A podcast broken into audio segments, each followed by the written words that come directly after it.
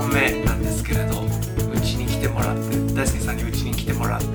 ご飯を食べて収録してるんです。ですね。ありがとうございます。よかったです、えーなんかそのマイクを閉じて話してると話してた時にこの間の3月末のイベントが本当大変だったっていう話がねまだいっぱい もう話足りない感じなので慌てて3発目を取りたいと思います、やっぱり本当人生で起きることってみんな意味があるっていうこえとだよね。ーそんな喋り方じゃなかったでしょ。興奮するっていう話でしょ、ええええええ。まあ正直ね前々回の撮ってた時はなんだそのアホみたいな。ああいうことばーっと思って聞いてたんですけど。だからさその、えまあ、ミッチーっていうね、ええ。友達がいて舞子さんっていう、ええ。その夫婦でね。え。あのこの間うちに泊まりに来てくれたんだよ、え。えで泊まりに来てくれたタイミングがこのさっきからずっと話題にしてる、えユネスコユースセミナー26日から始まりますよっていうのの直前の23日と24日泊まってもいいですかっていうえ連絡だったんだよえね、まあ一瞬ドキッとしたよね、ええ。ちょっとすごいすごいパンパンの時だけどないやでもあのそんなんもちろんあの泊まりに来てと、うん。楽しみにしてるからってお返事をしたわけ、えでこれは、ええ。そのきっと意味があるんだよね、えそういうタイミングで来てくれるっていうことにはきっと意味があるんだよ、逆に言うと来てくれたっていうそのタイミングで来てくれたことに意味を見出さなかったら、え。あの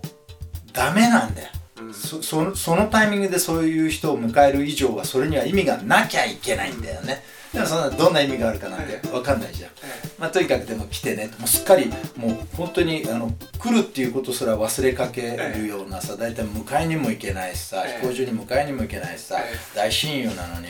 あの何の還還元もしてなく夕飯も作るのを忘れて作ってなかったぐらいだけどさでその人が来てくれたわけじゃん。さえ。来てもう本当にああ会いたかったって思ったよね、もうこの人たちがこの直前のこのタイミングでエネルギーを持ってきてくれるって信じて、うん。そしてそのエネルギーを本当にもらわないといけないわけだよね、え来てくれてありがとうだよね、それであの来てくれてあんまりたくさん話す時間なかったんだけど、あのそのわずかな時間の中でね、まあ、本当にすごいキーワードを教えてくれてそのキーワードっていうのはこの興奮するんだよね。大変なことが起きてもうこれは乗り越えられないかもしれないっていうぐらいあの難しい問題に直面した時にはそれで諦めるのはもちろんありえないし、うん。えー落ち込むんじゃなくって心配するんじゃなくてあそうだ最初に言われたのは心配するより信頼。うん。っていう言葉を最初に教わったんだけど、うん。まあ、心配するより信頼もそれはすごい大切だなと思ったんだけどそれができそうもないようなうん。大変なことが起きたら連発してたんですよね、興奮するって言うんですよって言われたわけだよね。心配よりも心配よりも信頼、うん。それでもどうしようもない時はさらの上さらにその上の上位概念としてうん。心配する。興奮するがあると、なんかもうほんと何回かそのどうしようもなく自分が爆発しそうな瞬間があって、3月中に、うんここでさ爆発したらさそのす全て台無しじゃん、うん。ねそのその会場の人に対しても学生に対してもさみんなでとにかく一生懸命やってんだからさ、あの難しいチャレンジが来た時に俺がネガティブになっちゃいけないよね、うん。ででもさあのちょっとかなり厳しい時に、早苗ちゃんにね妻にね、ちょっとメールを、助けを求めるわけだよね、メールで「俺今試されてると思う」と、うん。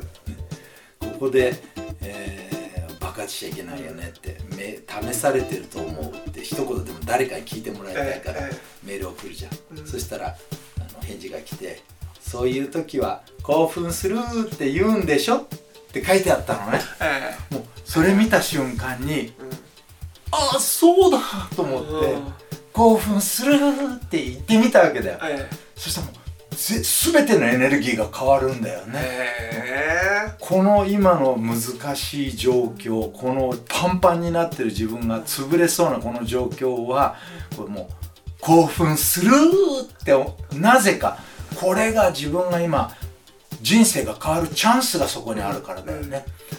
この本当にこの間も言ったけど次から次とさ畳みかけるように新しい問題が、うん、あの来る時は、うん、それはねこれはやばいからやめろじゃないんだよ、うん、これを全部乗り越えたら、こんだけ難しい問題がかかってくる以上、これはすごく重要なことで、これを乗り越えた時に自分だけが歩く道がそこに開くっていう意味なんだよね。自分の人生のあの大切なものがそこに待ってるからこそこんだけ人には入ってこれないようなスペースになってるわけだ。そこのところを抜けていくことができたらそれは間違いなく自分の人生のターニングポイントだから自分の人生を変えてくれるからだからこれはやる価値がある。なるほどね。いやみんながみんなね大輔さんみたいにとんでもないチャレンジできるわけがないと思うんですよ。でも、ね、そんなね興奮するって言えば自分をごまかしながらねいろんなことを解決して大きなことをやろうと思わないと思うんですよね。例えば僕とか授業やってて、まあ、3月15日とか確定申告の時期なんですよ。もうめちゃくちゃテンパる。その時に、まあ、興奮するっていう合言葉をもらってたらあのミキちゃんとの喧嘩はなかったのかなと思いますよね本当にねできないかもしれないから諦めそうになってる本当にどん底の時に。これさあの俺はねそのミッチーとマイコさん来た時に最初にそのことを言われてまた言ってると思った本当は、ね、この人たちこういう話好きなんだよな、ね、またそういうこと言ってると思ってその段階では3月23日の段階ではあの評価できてなかったね、うん、その言葉のメッセージの意味がね、うん、ところが3 3月25日、前日にこの言葉がなかったら僕は乗り切れなかったね、そしてその26日もそれでさっきも言ってたみたいに3月会計のことがあったから3月30日の夜の夜中まで何回も興奮するで自分はこの人生の最大の最大って言ったら大げさだけどさ、えとっても自分の人生を変えるような出来事を乗り切ったんだよね。あ今どういう気持ちですか？乗り切ったですか？いや乗り乗り切ったかどうかそんなの分かんないけどね、でも僕は人生が新しい局面を迎えたっていうことを間違いなく感じるね。この前の自分とその後の自分では新しい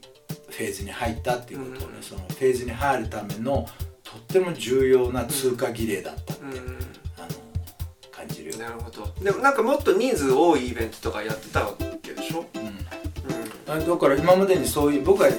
なんだかんだ言ってやっぱりすごく大きなイベントを企画して実現するっていうことで、あの社会をに働きかけてきたのが自分の仕事だったからね、ブラジルで言えばブラジルであのお産の会議っていうのを2,000人の人が集まる大きな会議をやって。あのそれすごくやっぱりあのブラジルに、えー、助産師っていう職種がなかった国に助産師っていう職種ができて、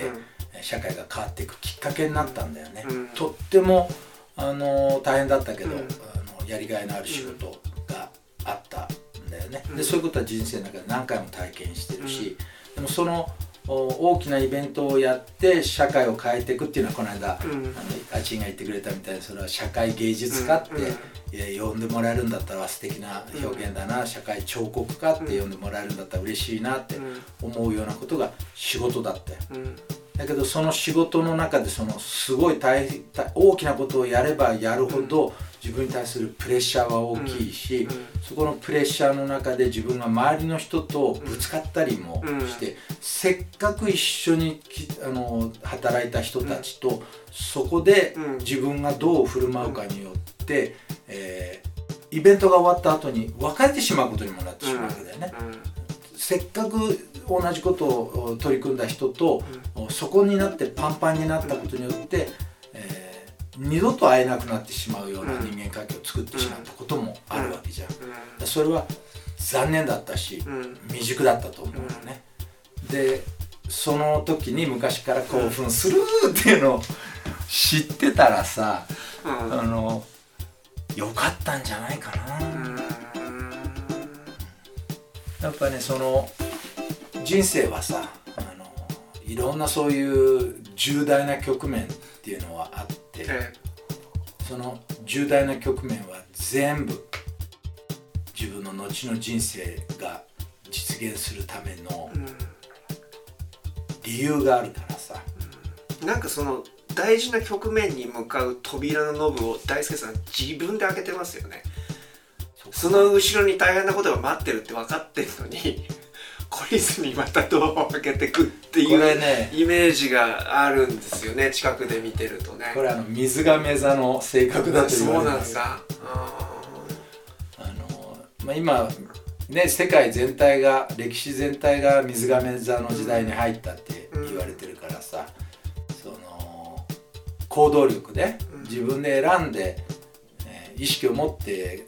取り組むっていうさ、その体を動かして行動するっていうことの大切さみたいな時代に入ったって言われるから、その感じこういうそういう時代っていうのはこう水亀座の性格と関係があるんだよって言われると、うん、うん、なんとなくわかるとか思うよね。ドアを開けた以上はその開けたドアの向こう側で起きることをとにかく一生懸命やるんだよね。うん、そこで開けてしまったこと踏み込んでしまったことが最大限自分の人生のためになるようにそこで一生懸命取り組んだらそしたらその開けたドアを右に行こうが左に行こうが、うん、行った先が自分に与えられた唯一の人生になるわけじゃん、うん。うん、そうするとあのドアって自分の人生の、ターニングポイントだったよねと、あのドアを通らなかったら今の自分はいないよねって、いつでも思えるわけだよね、そのドアを通った後の対処の仕方でね、その後一生懸命最大の努力をしてれば、そうすれば全てのドアが自分の人生のターニングポイント、なかったら今の自分はないっていうドアとして思い出すことができると思うんだよね、確かにでもそういうドアはやっぱり自分の手で開けるもんなのかなだってあっちにだってさ、ブラジルに行ったとかね。僕はやっぱりあれですよ。あの高校の時におじが自己破産して大学行けないってことが分かってあのまああの親にお金出してもらって大学行けないってことが分かってどうするかって模索してよく分かんないけどヒッチハイクに行ったっていうことが大きいですよね。うん、最初にあの友達に静岡まで連れてってもらってそこで自分の手で段ボールで行き先を書くわけですよ。その時に東京って書くこともできたけど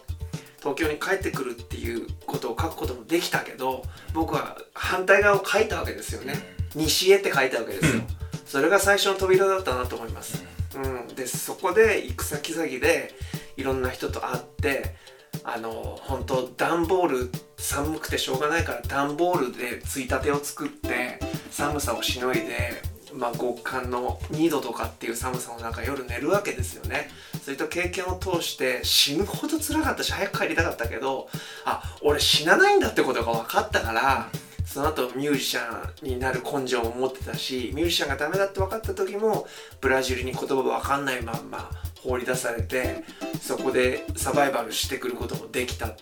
ていうことなんですよね。どっかでだから1個扉を開けるとその先に次の扉その次の扉みたいに開いていくのかなっていう